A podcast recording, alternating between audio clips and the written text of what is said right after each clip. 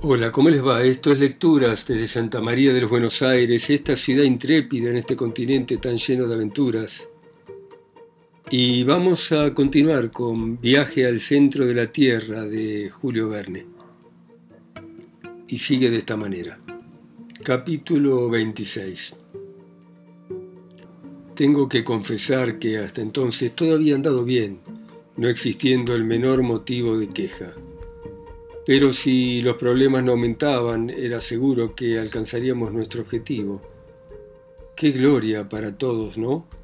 Ya me iba habituando a pensar por el sistema Lidenbrock. ¿Sería debido al extraño medio en el que vivía? ¿Quién sabe? Durante algunos días, pendientes más rápidas, algunas de declive espantoso, nos internaron profundamente en el macizo de granito, llegando algunos días avanzar legua y media o dos hacia el centro. En algunas bajadas peligrosas, Hans, su destreza y su sangre fría no fueron de suma utilidad. El islandés se sacrificaba con una indiferencia incomprensible, y gracias a él atravesamos más de un paso difícil del cual no habríamos salido nosotros solos. Su mutismo aumentaba cada día y hasta creo que nos contagiaba. Los objetos exteriores, ejercen acción real sobre el cerebro. El que se encierra entre cuatro paredes acaba por perder la facultad de asociar ideas y palabras. ¿Cuántos presos encerrados en calabozos se han vuelto idiotas o locos por la imposibilidad de ejercer sus facultades mentales? Durante las semanas que siguieron a nuestra última conversación no ocurrió ningún digno incidente de ser mencionado. No encuentro en mi memoria más que un solo acontecimiento de cierta gravedad cuyos insignificantes detalles me sería imposible olvidar. El 7 de agosto, nuestros sucesivos descensos nos habían llevado a una profundidad de 30 leguas, es decir, que teníamos encima nuestro 30 leguas de rocas, de continentes, de mares, de ciudades. Debíamos estar a unas 200 leguas de Islandia. Aquel día, Seguía el túnel, un plano poco inclinado. Yo iba adelante. Mi tío llevaba uno de los aparatos Rumkorf y yo el otro, y con él me entretenía en mirar las capas de granito. De pronto, al darme vuelta, vi que estaba solo. Bueno, caminé rápido, o tal vez sea que el profesor y Hans se han detenido en alguna parte. Me voy a reunir con ellos. Afortunadamente el camino acá no tiene mucho declive, dije para mí. Desandé lo andado. Caminé durante un cuarto de hora sin encontrar a nadie. Llamé y no me respondieron. Mi voz se perdía en los cavernosos ecos que ella misma despertaba. Empecé a sentirme inquieto. Un escalofrío me recorrió el cuerpo. Calma, me dije en voz alta. Voy a encontrar a mis compañeros. No hay más que un solo camino y como me adelanté, tengo que retroceder. Subí por media hora, escuchando atentamente si me llamaban, que de bien lejos se oía en aquella atmósfera tan densa. Un silencio horrible reinaba en la galería inmensa. Me detuve sin animarme a creer en mi aislamiento. Deseaba estar extraviado, no perdido, porque extraviado aún lo pueden encontrar a uno. Veamos, más que no existe un solo camino, que es el que siguen ellos, eh, los voy a tener que encontrar por la fuerza, me repetía. Basta con seguir retrocediendo, al menos que no viéndome y olvidando que yo iba delante de ellos, se les haya ocurrido a ellos retroceder, pero aún en este caso, apurándome, me voy a encontrar con ellos, es obvio. Y repetía estas palabras como si no estuviera realmente convencido. Por otra parte, para asociar estas ideas y darles la forma de un razonamiento tuve que emplear mucho tiempo. Y entonces me surgió una duda. ¿Iba yo delante de ellos? Sí, me seguía Hans, que precedía a mi tío. Hasta recordaba que se había detenido unos instantes para asegurarse sobre las espaldas su fardo. Entonces debí proseguir solo el camino separándome de ellos. Además tengo un medio seguro de no extraviarme, pensé, un hilo que me guíe en este laberinto y que no puede romperse, y este hilo es mi arroyo. Bastará con que remonte su curso para encontrar a mis compañeros. Este razonamiento me dio nuevas fuerzas y resolví reanudar mi marcha ascendente sin perder un momento. ¿Cómo bendije entonces la previsión de mi tío impidiendo que Hans tapara el orificio en la pared de granito? De esta suerte aquel manantial bienhechor, después de satisfacer nuestra sed durante el camino, me iba a guiar a través de las sinuosidades de la corteza terrestre. Antes de ponerme en marcha pensé que un poco de agua me haría bien. Me agaché para sumergir la frente en el agua de Hansbach y imagínense mi asombro. En vez de agua tibia y cristalina, encontré el suelo seco y áspero. El arroyo ya no estaba debajo de mis pies. Capítulo 27 Es imposible contar mi desesperación. No hay palabras en el mundo para expresar lo que sentí. Estaba enterrado vivo, me iba a morir de hambre y de sed. Maquinalmente pasé por el suelo mis manos calientes. Qué seca me pareció la roca, pero ¿cómo había abandonado el curso del riachuelo? Porque la verdad era que el arroyo no estaba allí. Entonces comprendí aquel extraño silencio cuando escuché la última vez con la esperanza de que a mis oídos llegase la voz de alguno de ellos. Al internarme por aquel camino falso no había notado la ausencia del arroyo. Resultaba obvio que en cierto momento el túnel se había bifurcado, y mientras el Hans Bach, obedeciendo los caprichos de la pendiente, había proseguido su ruta hacia profundidades desconocidas, en unión de mis compañeros, yo me había internado solo en la galería en que me encontraba. ¿Cómo regresar de nuevo al punto de partida? No había huellas. Mis pies no dejaba nada grabado en aquel suelo de granito. Me devanaba los sesos buscando una solución a un problema que no la tenía aparentemente. Mi situación se resumía en una sola palabra estaba perdido. Sí, perdido a una profundidad inconmensurable. Treinta leguas de corteza terrestre sobre mis espaldas con un peso horrible. Me sentía aplastado. Traté de llevar mis ideas hacia las cosas de la tierra, pero apenas lo pude conseguir.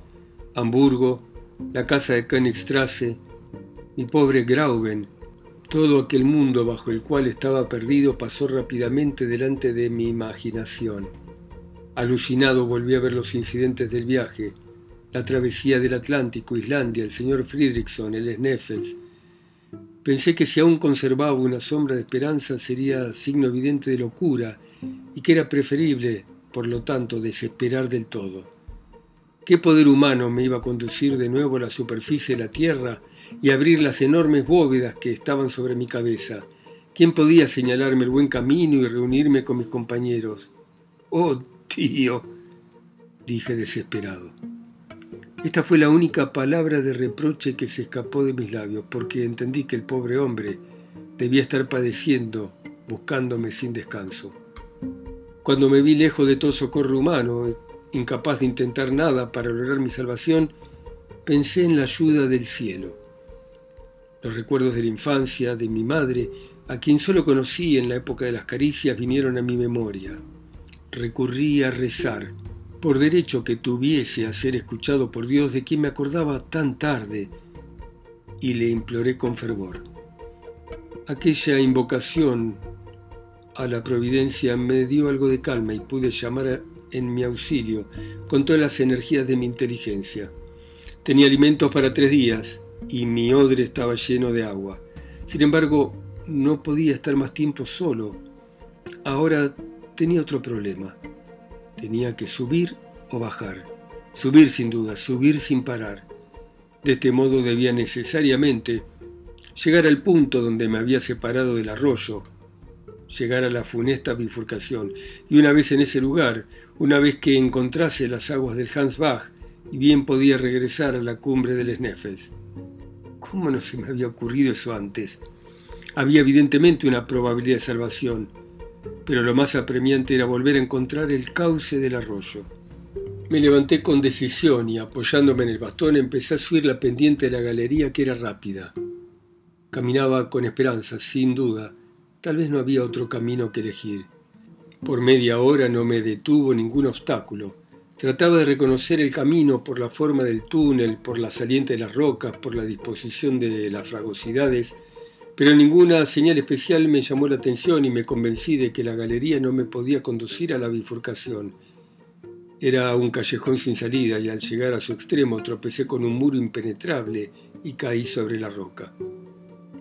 Imposible contar mi espanto, la desesperación que se apoderó de mí entonces.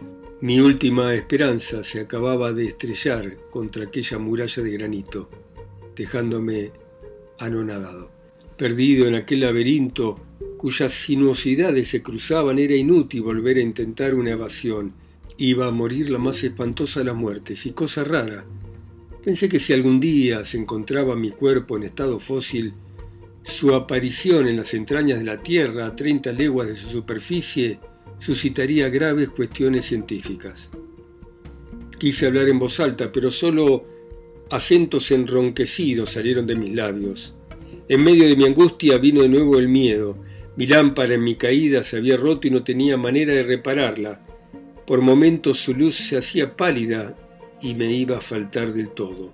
Veía cómo se debilitaba la corriente luminosa dentro de la serpentina del aparato una procesión horrible de sombras movedizas se desfiló a lo largo de las paredes oscuras y no me atreví a pestañear, temiendo perder el menor átomo de la fugitiva claridad. Por instantes creí que se iba a extinguir y que la oscuridad me iba a rodear. Y fue así. Por fin la lámpara lució su último resplandor. Lo seguí, lo aspiré con la mirada, concentré el poder de mis ojos en él, como si fuese la última luz que le fuera posible ver y me quedé sumergido en la oscuridad. Grité de forma tan horrible. Sobre la superficie de la tierra, en las noches más horribles, la luz no abandona jamás sus derechos por completo. Se sutiliza, se difunde, pero por poca que exista, la retina acaba por percibirla. Pero allí en las profundidades nada. La oscuridad absoluta hacía de mí un ciego. Entonces perdí la cabeza. Me levanté con los brazos extendidos, buscando a tientas, dando traspiés. Eché a correr precipitadamente, caminando al azar por aquel laberinto intrincado, descendiendo siempre, corriendo a través de la corteza como un habitante de grietas subterráneas, aullando, llamando, gritando, magullado por la saliente de las rocas, cayendo y levantándome ensangrentado, procurando beber la sangre que tenía en la cara y esperando siempre que mi cabeza estallase chocando con cualquier obstáculo imprevisto. ¿A dónde me llevó aquella carrera inútil? No lo he sabido jamás. Al cabo de varias horas, agotado, me desplomé como una masa inerte a lo largo de la pared y perdí toda noción de la existencia. Capítulo 28 Cuando volví a la vida, tenía la cara mojada, pero mojada de lágrimas.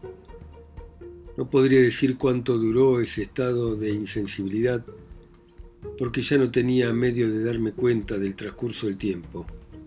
Jamás soledad alguna fue parecida a la mía, nunca hubo abandono tan completo como el mío.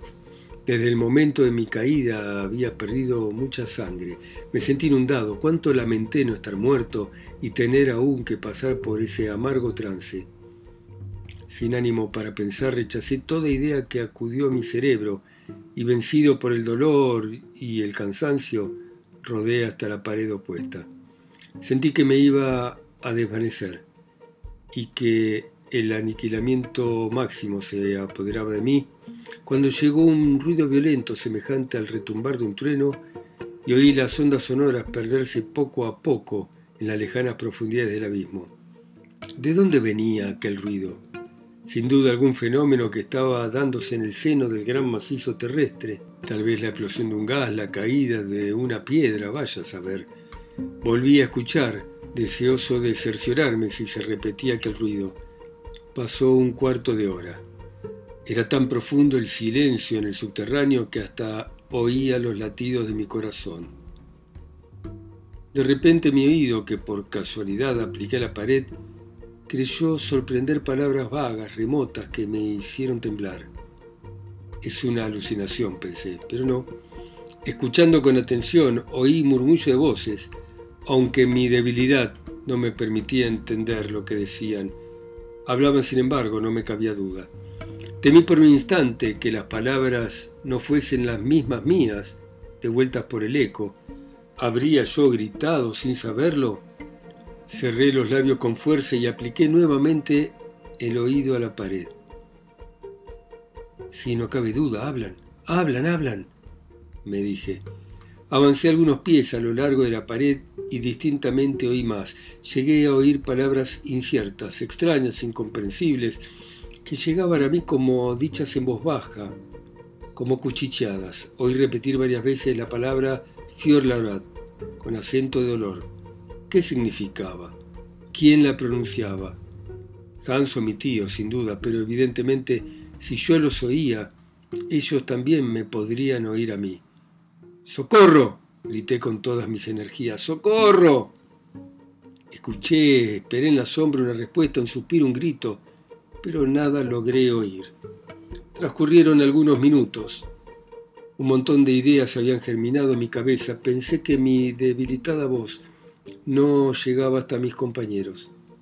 Porque son ellos, no hay duda, me decía. ¿Qué otros hombres habrían bajado 30 leguas debajo de la superficie del planeta? Otra vez me puse a escuchar. Al pasear el oído a lo largo de la pared encontré un punto donde las voces parecían ser más intensas. La palabra Fiorlorad volvió a sonar en mi oído y oí después aquel fragor de trueno que me había sacado de mi aletargamiento. No, estas voces no se oyen a través de la pared me dije. Su estructura granítica no se dejaría atravesar por la detonación más fuerte. Este ruido llega a lo largo de la galería. Preciso es que exista en ella un efecto de acústica especial. Nuevamente escuché y lo que esta vez oí fue mi nombre pronunciado con claridad. ¿Era mi tío quien lo pronunciaba? Hablaba con el guía y la palabra Fjordlorad era una voz danesa. Entonces me lo expliqué todo. Para hacerme oír era preciso que hablase a lo largo de la pared que transmitiría mi voz como un hilo conduce la electricidad. No había tiempo que perder. Si mis compañeros se alejaban, el fenómeno acústico desaparecería. Me acerqué a la pared y pronuncié estas palabras con la mayor claridad posible. Tío Lidenbrock. Y esperé, ansioso. El sonido no se propagaba con excesiva rapidez. La densidad de las capas de aire aumenta su intensidad, pero no su velocidad de propagación. Pasaron unos segundos que me parecieron siglos, y al fin estas palabras llegaron a mis oídos. Axel, Axel, ¿sos vos? Sí, sí, sí, contesté. Pobre hijo mío, ¿dónde estás? Perdido en la oscuridad más profunda. ¿Y la lámpara? Apagada. ¿Y el arroyo desapareció? Pobre Axel, ten valor. Espérese usted un poco. Estoy completamente agotado y no tengo fuerza para hablar, pero no deje usted de hablarme. Valor, valor, siguió mi tío, no hables, escúchame. Te hemos estado buscando, subiendo y bajando la galería sin, sin, sin haberte podido encontrar. Ah, cuánto he llorado, hijo mío. Bueno, suponiendo que te encontraras al lado del Hans Bach, hemos remontado su curso disparando nuestros fusiles. En el momento actual sí, por algo de acústica nuestras voces se pueden oír, pero nuestras manos no se pueden tocar. Pero no te desesperes, que hemos adelantado mucho con habernos escuchado uno al otro. Durante este tiempo yo había pensado y una cierta esperanza vaga renacía en mí. Ante todo, me importaba saber una cosa. Aproximé mis labios a la pared y dije, tío, ¿qué querés, hijo mío? me contestó al cabo de unos instantes es necesario saber cuánta distancia nos separa. Eso es fácil. ¿Tiene usted su cronómetro? Sí. Bueno, tómelo en la mano y pronuncie mi nombre, anotando con exactitud el momento en que lo pronuncie. Yo lo voy a repetir y usted anota a sí mismo el instante en que oiga mi respuesta. Me parece bien. De esa manera, dijo el profesor Lidenbrock, la mitad del tiempo que pase entre mi pregunta y tu respuesta será el que mi voz emplee para llegar hasta ti. Así es, tío. ¿Estás listo? Sí. Bueno, con cuidado, voy a pronunciar tu nombre. Apliqué el oído a la pared y tan pronto como oí la palabra Axel, repetí Axel y esperé. 40 segundos. dijo mi tío. Transcurrieron 40 segundos entre ambas palabras, de manera que el sonido emplea 20 segundos para recorrer la distancia que nos separa. Ahora calculando a razón de 1020 pies por segundo resultan 20.400 pies, o sea, legua y media y un octavo. Legua y media, dije. No es difícil cruzar esa distancia, Axel. Pero debo ir hacia arriba o hacia abajo. Hacia abajo, y te voy a explicar por qué. Hemos llegado a una gruta espaciosa a la cual dan un gran número de galerías. La que tú seguiste no tiene más remedio que llevarte a ella, porque parece que todas estas grietas convergen hacia la caverna inmensa donde estamos. Levantate y emprende de nuevo el camino. Caminá, arrastrate si es preciso, deslizate por las pendientes rápidas que nuestros brazos te esperan al final del viaje. En marcha, hijo mío, vamos, ánimo, ten confianza y estas palabras me reanimaron. Adiós, tío, dije, salgo inmediatamente. En el momento en que abandone este sitio, nuestras voces van a dejar de oírse. Adiós, entonces. Hasta la vista, Axel, hasta la vista. Esas fueron las últimas palabras que oí. Esta conversación sorprendente, sostenida a través de la masa terrestre, a más de una legua de distancia, terminó con estas palabras de esperanza y di gracias al gran arquitecto del universo por haberme llevado, por entre aquellas tenebrosas inmensidades, al único punto, tal vez, en que podía llegar hasta mí la voz de mis compañeros. Este efecto sorprendente de acústica se explica por las leyes físicas. Provenía de la forma del corredor y de la conductibilidad de la roca. Hay muchos ejemplos de la propagación de sonidos que no se perciben en espacios intermedios.